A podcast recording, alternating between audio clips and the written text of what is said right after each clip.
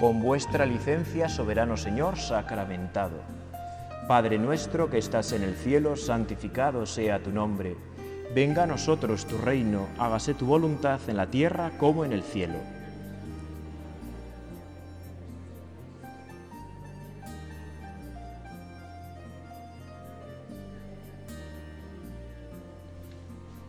Qué suerte, ¿verdad? Este retiro, este retiro mensual de Pascua.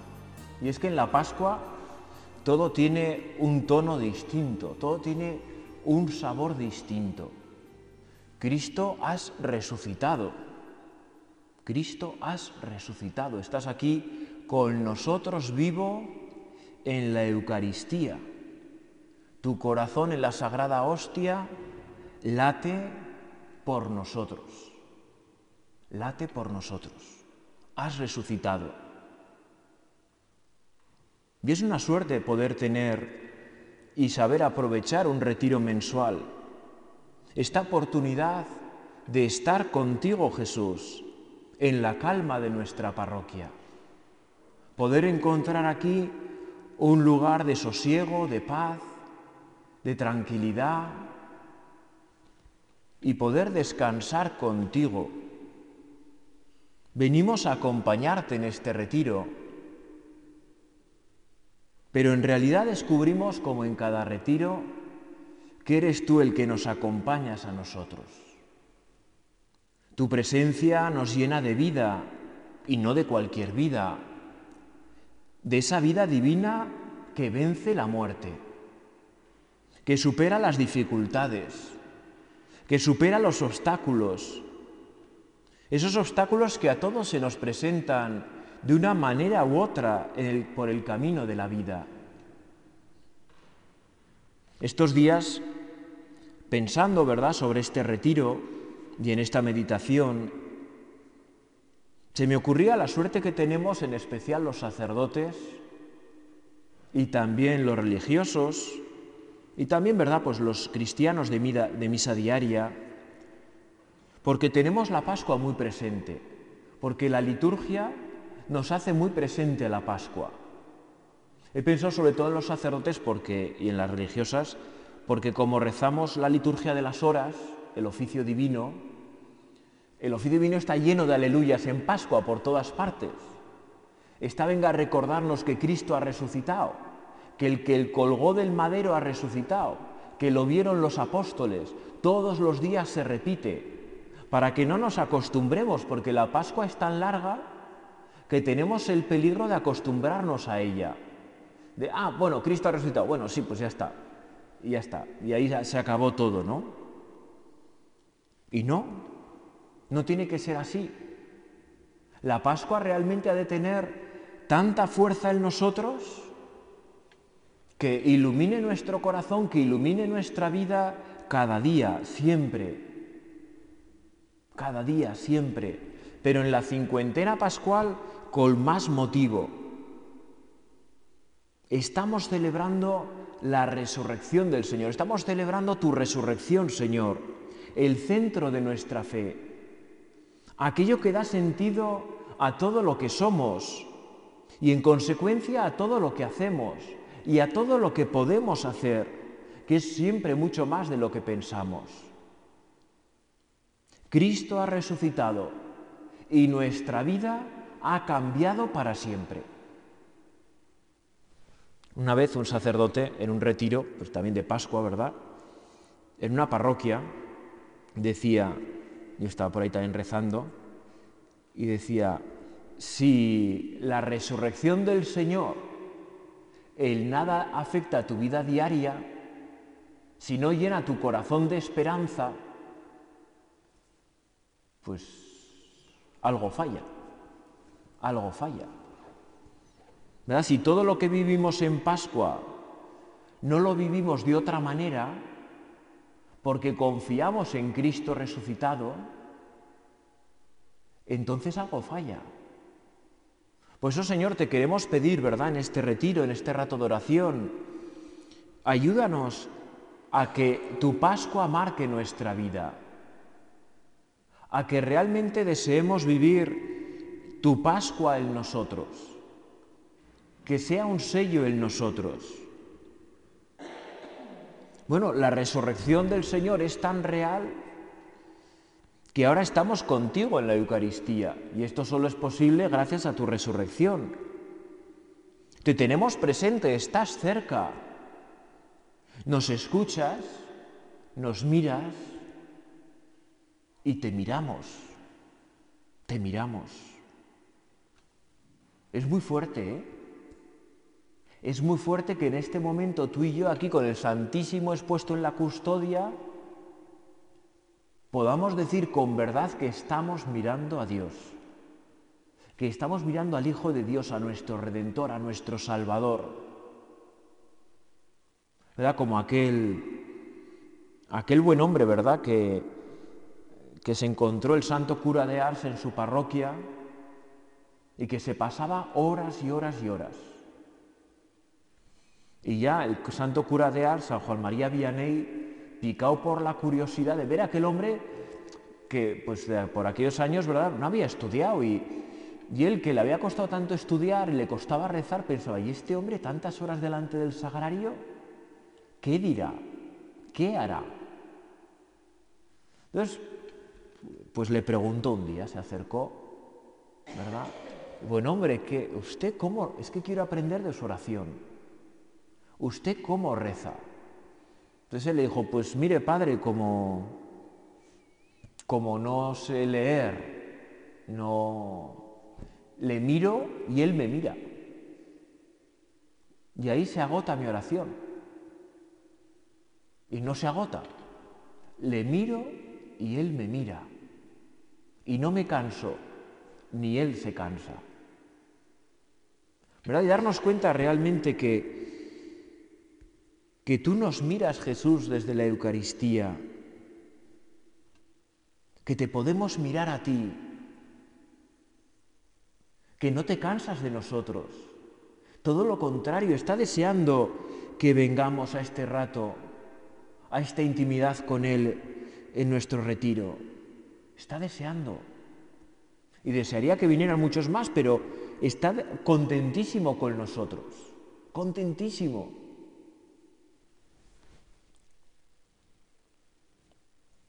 En la parroquia más pequeña de las que llevo, eh, pues a misa dominical suelen ir en invierno cinco y en verano pues más porque viene el veraneo, ¿no?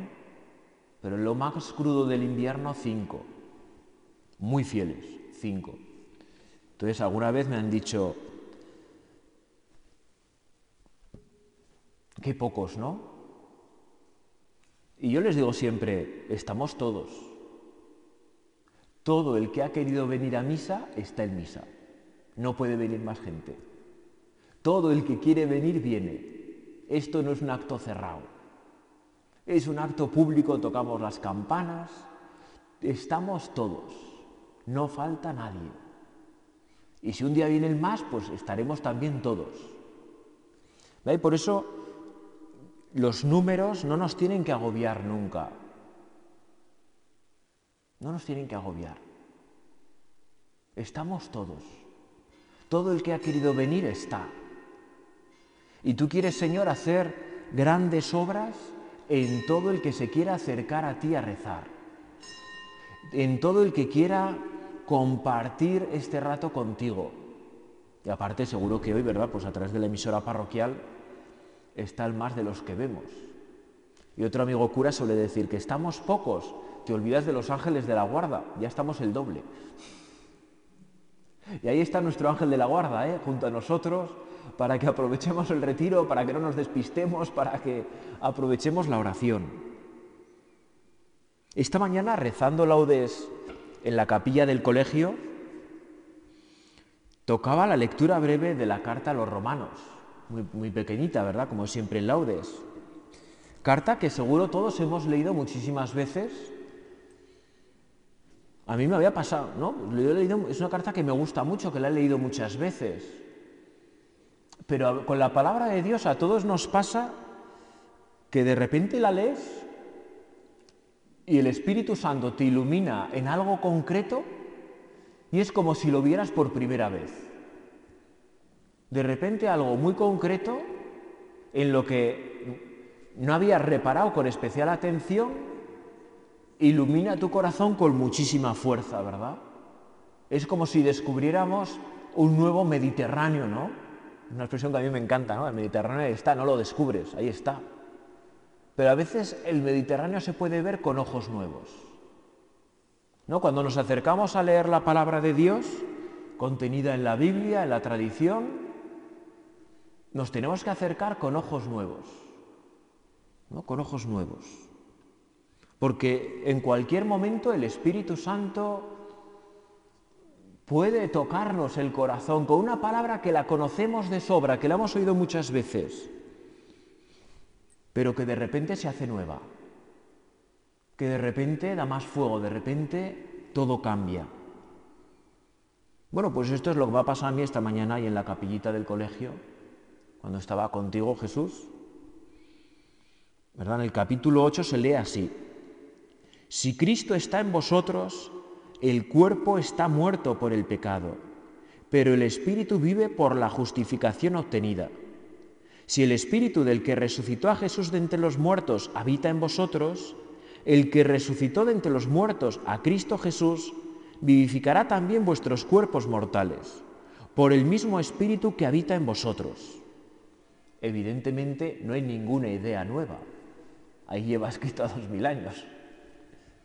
Si Cristo está en vosotros, el cuerpo está muerto por el pecado, pero el espíritu vive por la justificación obtenida. Y esto es, esta Pascua, en mi oración, estoy dando muchas vueltas a nuestra Pascua particular, ¿no? que también cada, la Pascua de Jesús, claro, pues es la resurrección de Jesús de entre los muertos, la glorificación de su cuerpo, humillado, ¿verdad?, por la cruz. Pero esa Pascua se da también en nosotros, se tiene que dar también en nosotros. Y tenemos una experiencia de esa Pascua, por decir así, a la mitad, que es lo que viene a decir San Pablo. Porque es verdad que experimentamos todo el gozo de la Pascua, experimentamos todo el gozo de la oración, de los sacramentos, en nuestro espíritu, en nuestra alma, pero hemos de reconocer que el cuerpo nos sigue tirando tantas veces para abajo. La pereza, la vagancia, el, eh, bueno, la mediocridad, el cualquier manera vale, tal. Bueno, todo eso, ¿verdad? Pues el cuerpo sigue tirando para donde siempre. Entonces, me ha iluminado mucho, ¿verdad? Porque si Cristo está en vosotros, el cuerpo está muerto por el pecado, lo tenemos que saber. El cuerpo está muerto por el pecado, el cuerpo todavía no ha sido tocado por la Pascua del Señor, no ha sido tocado por la resurrección del Señor. Y por tanto, lo normal es que nos pese, que tire para nosotros lejos de ti, Señor. Pues que no siempre apetezca rezar, una vez recuerdo que, siendo yo seminarista, eh, le dije a un cura en unos ejercicios espirituales, le dije a un cura, no sé, es que a mí casi nunca me apetece rezar. Y era seminarista, ¿eh? Casi nunca me apetece rezar. Y él me dijo, anda, ni a mí. Y llevaba un montón de años de cura, ¿eh? Anda, ni a mí siempre se me ocurre una excusa para no ir a rezar en ese momento. Siempre hay algo que es más urgente, que parece más importante, que, que, en ese momento te dice, bueno, luego más tarde. Y es que nuestro cuerpo pues no tira con nuestra alma. Pues si quieres rezar justo después de comer, pues te vas a dormir. Pues sí, claro, si solo rezas por la noche, te vas a acabar durmiendo todas las noches. Pues sí, claro. Porque nuestro cuerpo no ha sido glorificado, en nuestro cuerpo todavía le domina el pecado. La redención no se ha logrado todavía del todo en nosotros. Tendrá lugar, claro que sí, porque la resurrección gloriosa de Cristo del sepulcro ha de ser un día la nuestra. Creemos y profesamos la fe en la resurrección de los muertos. Creemos. Y sabemos que un día nuestro cuerpo será humillado por la muerte y sabemos también que un día será glorificado en Cristo. Y si hemos sido fieles, pasaremos al cielo con cuerpo y alma. También con nuestro cuerpo gozaremos del cielo. Y si no hemos sido fieles, pues nuestro cuerpo y nuestra alma irán a sufrir al infierno por toda la eternidad, porque la resurrección es para todos. Pero nosotros, Señor, queremos ser de los fieles y como pues nosotros no podemos porque nos supera la fidelidad, pues te lo pedimos. ¿verdad? Queremos morir fieles en la Iglesia Católica. Queremos morir fieles en la Iglesia Católica. Concédenoslo, Señor. Concédenoslo. Y para eso queremos, Señor, con tu ayuda, ser fieles cada día, hoy, yo creo que os lo he dicho ya muchas veces, pero como ya sabéis que no me importa repetirme, pues lo repito. Aquello de Santa Teresa de Calcuta, que es que a mí me ayuda muchísimo y por eso lo repito muchas veces. ¿Cuál es el día más importante de tu vida? Hoy. Deja de pensar. Hoy. Hoy es el único día que puedes amar, hoy es el único día que puedes perdonar, hoy es el único día que puedes pedir perdón, hoy. Olvídate de otros días, hoy. Hoy es el día que puedes vivir la Pascua del Señor. ¿Ve? Como nuestro cuerpo tira para abajo, pues necesitamos que esa Pascua del Señor revitalizarla a lo largo de toda nuestra vida. Que vuelva a tener fuerza en nosotros a lo largo de toda nuestra vida. Y como tú, Señor, lo sabes, pues nos has concedido los sacramentos. Eso es muy bonito. Ver los sacramentos no como obligaciones que cumplir, que claro, entonces es un rollo. Si uno solo ve su vida cristiana como obligación tras obligación por cumplir, es un rollo. Y es que eso no es la vida cristiana. No es eso, ni mucho menos. Anda, y encima tengo que ir a misa todos los domingos. Anda, y encima el cura no para de hablar de que me confiese. Anda, y claro, pues uno ve así la vida, oye, pues efectivamente, salte de la iglesia y... porque así no se puede vivir. Eso no es lo que Cristo quiere para ti. Cristo quiere para ti que disfrutes del misterio pascual, que la resurrección sea la tuya y no solamente una vez al final en la resurrección de los muertos, cuando el cuerpo sea glorificado, sino en tu vida, que la Pascua del Señor sea la tuya, que esa resurrección del Señor sea la tuya en tu alma siempre que lo necesites. Eso es una pasada porque el misterio pascual es la muerte y resurrección del Señor. Y como tú sabes, Jesús, que nosotros tenemos necesidad de vivir el misterio pascual muchas veces en nuestra vida, nos has dado los sacramentos.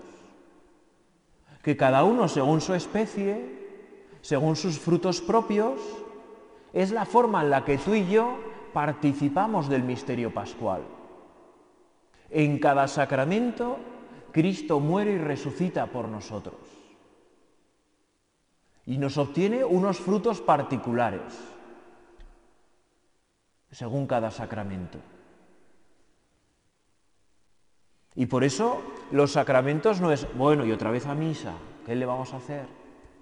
No, no, qué suerte, qué oportunidad tienes, y tengo y tenemos todos, de ir a misa, de participar en la misa, de que realmente la muerte de Cristo se hace presente a través de nuestras muertes, a través de nuestra debilidad, de nuestra fragilidad, de nuestro pecado, y la resurrección a través de la salvación que recibimos y la fortaleza que vamos recibiendo en nuestra vida. Por eso no nos tenemos que asustar de que nuestro cuerpo tire para abajo, porque todavía no ha sido glorificado. Probablemente muchos de nosotros, por no decir todos, pues sintamos esa contradicción tan propia de la vida cristiana, que lo habla también San Pablo en su carta a los romanos, ¿verdad? no hago el bien que quiero y hago el mal que no quiero. Es que eso es lo duro del ser humano. Que veo cuál es el bien y lo quiero realizar, pero no lo logro. Y a veces lo logro una vez, tal, pero de manera continua no lo logro.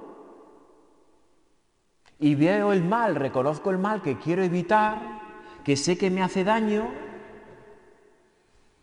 y no siempre lo logro evitar. No siempre lo logro evitar.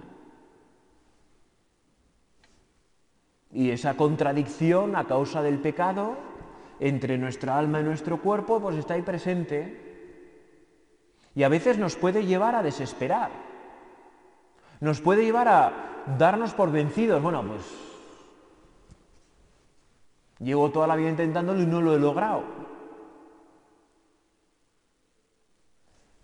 Cuando uno vive la Pascua del Señor, cuando uno vive la resurrección del Señor, no cabe desesperanza alguna, no cabe.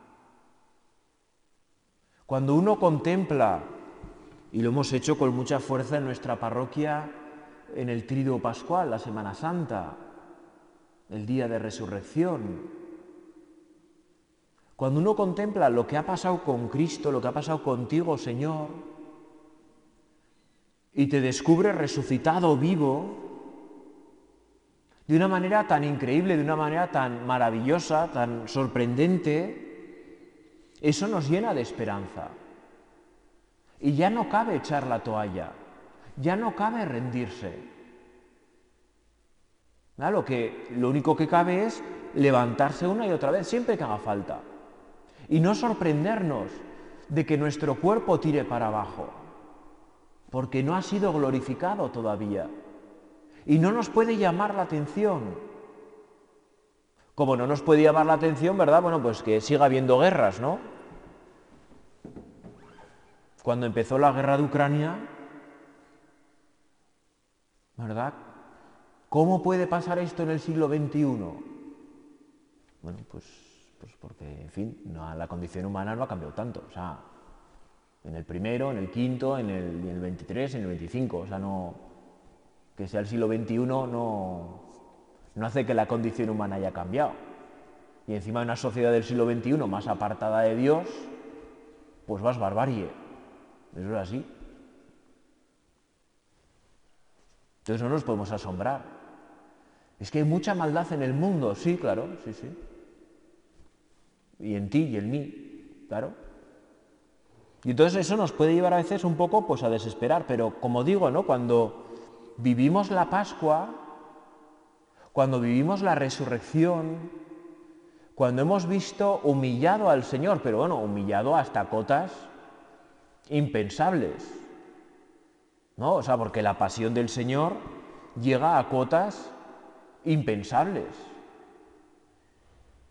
O sea, es es más humillante que, que cualquier otra muerte por crucifixión, o sea, no... Porque le hacen más cosas para humillarlo más que a cualquier otro crucificado, o sea, se ensañaron más con Jesucristo en la pasión. Tuvieron menos piedad que con cualquier otro reo, ¿no? Y cuando eso lo contemplamos de cerca y vemos a Jesucristo totalmente humillado, no nos puede, y luego resucitado glorioso, lleno de gloria, y además lleno de gloria y de alegría, ¿no? Porque ni un solo reproche, que cabría, ¿no? Mirad que la habéis liado, ¿no? No, no, no, no. Cristo resucitado, la paz con vosotros, la paz con vosotros. Cristo resucitado solo viene a traernos paz solo viene a traernos alegría, a traernos serenidad, a traernos fortaleza, solamente. Mirar a Cristo resucitado en nuestra vida nos llena de esperanza. ¿Qué es lo que necesitamos en nuestra sociedad? ¿Qué es lo que necesitamos en la iglesia? Esperanza. Y la esperanza real, la esperanza firme, la esperanza que no abandona, solo puede estar en Cristo Solamente, porque solamente Él ha resucitado glorioso del sepulcro. Y solamente Él nos promete la resurrección gloriosa del sepulcro. Él es el único que resucita por sus propias fuerzas, que sale glorioso del sepulcro. Y por eso cuando a veces, aun en Pascua, ¿verdad? La tristeza, la desesperanza, las preocupaciones, bueno, pues se apoderen un poco de nosotros en nuestra vida, es el momento de acudir a nuestra fe. Es el momento de acudir a nuestra fe, de mirar a Cristo resucitado. A mí me da la atención cómo en vísperas, todos los días, todos los días, eh, después de la lectura breve, el responsorio, que todos los días es igual en, en Pascua, dice, no, perdón, el de laudes. Dice, el Señor ha resucitado del sepulcro, aleluya, aleluya. El que por nosotros colgó del madero, aleluya, aleluya.